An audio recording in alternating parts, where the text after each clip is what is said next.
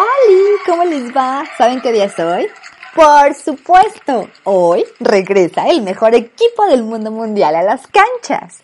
Y sobre todo, hoy es viernes. Mi nombre es Mayra Campos y esto es Yo no, tengo, estilo. Déjenme contarles que esta semana nos sucedió algo muy curioso camino al estudio de grabación. ¿Se acuerdan de mi amigo Chemo, el que lleva la producción y los controles de este podcast? Déjenme decirles que he vivido engañada todo este tiempo. Resulta que le hablé por teléfono a una amiga. Y adivinen quién me contestó. Cuéntale, Chemo. Cuéntales qué me dijiste. Pues dije, bueno. Exactamente. Dijiste bueno. Y mi corazón se crocheó. Deja tú que estuvieras con mi amiga. O Dios se bajó de la cruz y se manifestó en ti. O siempre hablaste y conmigo nunca quisiste hacerlo.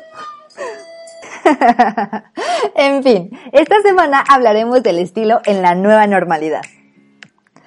Ay, mi México mágico, donde nos dicen rojo y nosotros lo hacemos verde, donde si hay comida para dos, hay para veinte, donde metemos cualquier cosa en un bolillo, desde el miedo hasta un tamal oaxaqueño. Ya decía mi tía la Chabela Vargas, cuando le cuestionaron que ella no nació aquí. Los mexicanos nacemos donde se nos da la rechi gana. y es que se supone que en esta nueva normalidad las cosas mm, deben de cambiar. Y digo se supone porque tristemente seguimos igual. Las ideas sobre este virus mortal, que vino a arruinar los planes de muchos, son desde las más sensatas hasta las más extrañas pero quien en definitiva metió la pata imagológicamente hablando fue mi tía Beatriz, la no primera dama, quien en un momento de ofusquez, rebeldía o tal vez estaba molesta porque el peje va a ir a ver a Trump, le contestó de manera sorpresiva a un dios en Twitter. Resulta que esta semana se cumplieron dos años de aquel primero de julio histórico. Y digo histórico porque si bien no fue para bien, fue el año que recordaremos por ser el primero en muchos en que nuestro querido México vivió lo que viene siendo la democracia. So, regresándome al principio, mi tía Beatriz tuiteó sobre el aniversario de estos momentos históricos, pero un cuate le preguntó que pues, ¿para cuándo las medicinas de niños con cáncer y todo esto? Y doña Beatriz dijo, no soy médico, a lo mejor usted sí, ande, ayúdelos. Ay, no, tía, no haga eso. De esto hablamos la semana pasada, los errores en la imagen. Ofuscarnos y contestarle a alguien por mensaje enojados es lo peor que podemos hacer. La imagen es bien importante, amigos. No necesitamos ser una figura pública para tener cuidado con lo que proyectamos, pues nuestra imagen del presente va ligada con el pasado y sobre todo con lo que queremos proyectar a futuro. Gottfried Burgert decía que en el pasado éramos lo que teníamos y ahora somos lo que compartimos. Y se refiere a que ahora en la actualidad, si no estamos en redes sociales, es que no existimos. Es tan extraño saber de alguien que no tiene redes sociales, pues la realidad se basa en la percepción. ¿Tú tienes otras redes, Chemo? ¿Eu? Ay, sí, como si no supiera que ya hablas, desgraciado. Dice que solo tiene Instagram. Pero bueno, recuerden que importa mucho lo que los demás piensen de nosotros, pero en el buen sentido. No hay que tomarnos las cosas tan en serio, y más cuando la gente habla con la tripa. Muchas veces cuando estamos molestos decimos pura babosada, y eso amigos también es imagen. Pues si quieres gozar de buena reputación, preocúpate por ser lo que aparentas ser. Es decir, que tanto de fondo y forma debe ser y parecer.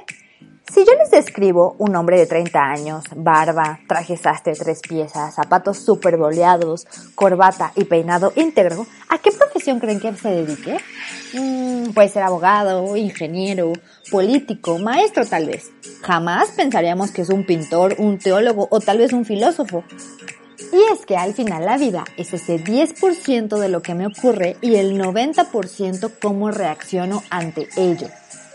Yo, por ejemplo, siempre trato de ser linda con las personas, como se los dije antes, pero no todos se comportan de la misma manera. Y hay veces que me dicen que no debería ser tan tolerante, pero descubrí que los deseos sin acciones son meras intenciones. Deseo que estés bien, deseo que tengas un buen año, deseo verte pronto, pero no hay alguna acción que haga que ese deseo vaya más allá de un mensaje. Por ejemplo, yo le acabo de textear a Chemo lo siguiente, amigo, deseo que no tengas calor allá adentro, porque él está en una cabina más pequeña. Y obvio, no le voy a compartir de mi agua fría y helada. Gracias, Mai. A mí también me caes bien.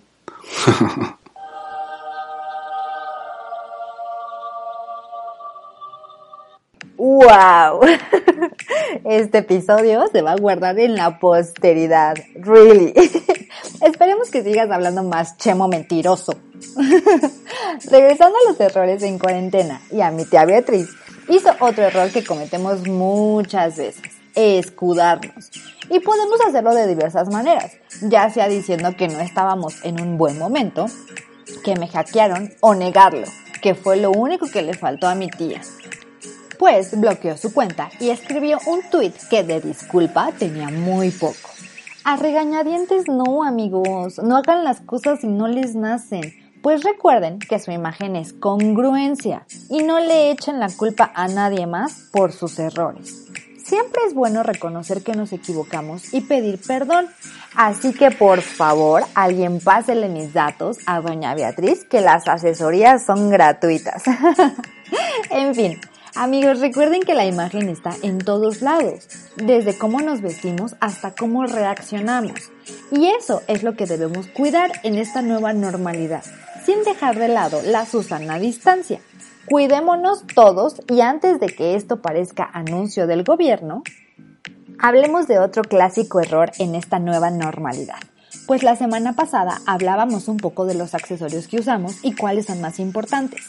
Que dicho sea de paso, el cubrebocas pasará a formar parte de nuestra lista en lo esencial. Amigos, no salgan a la calle sin cubrebocas. Ahora hay unos super cute que otros. La pandemia pasada, y a lo mejor son igual de jóvenes que yo y no se acuerdan de la influenza, donde también tuvimos que guardarnos, no teníamos cubrebocas tan bonitos y tan ad hoc para nuestro outfit. Evidentemente, tu cubrebocas debe de ser de tela o mínimo tener al menos tres capas.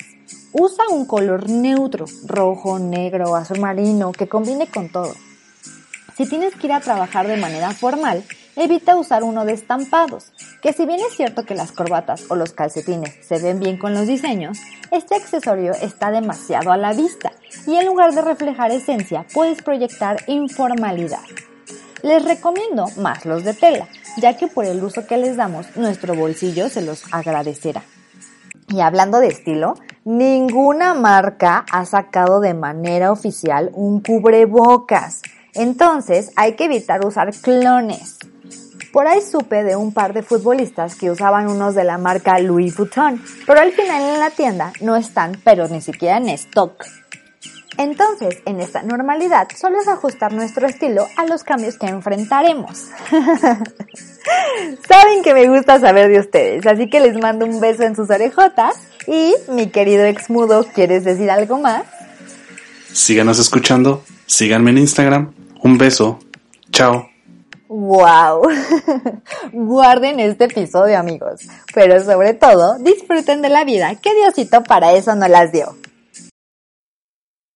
Mi nombre es Mayra Campos y nos escuchamos la siguiente semana. No te olvides de seguirme en Instagram, TikTok y Twitter como arroba un platanito y en Facebook como Mayra Campos, asesora de imagen. ¡Los quiero! Yo no tengo estilo.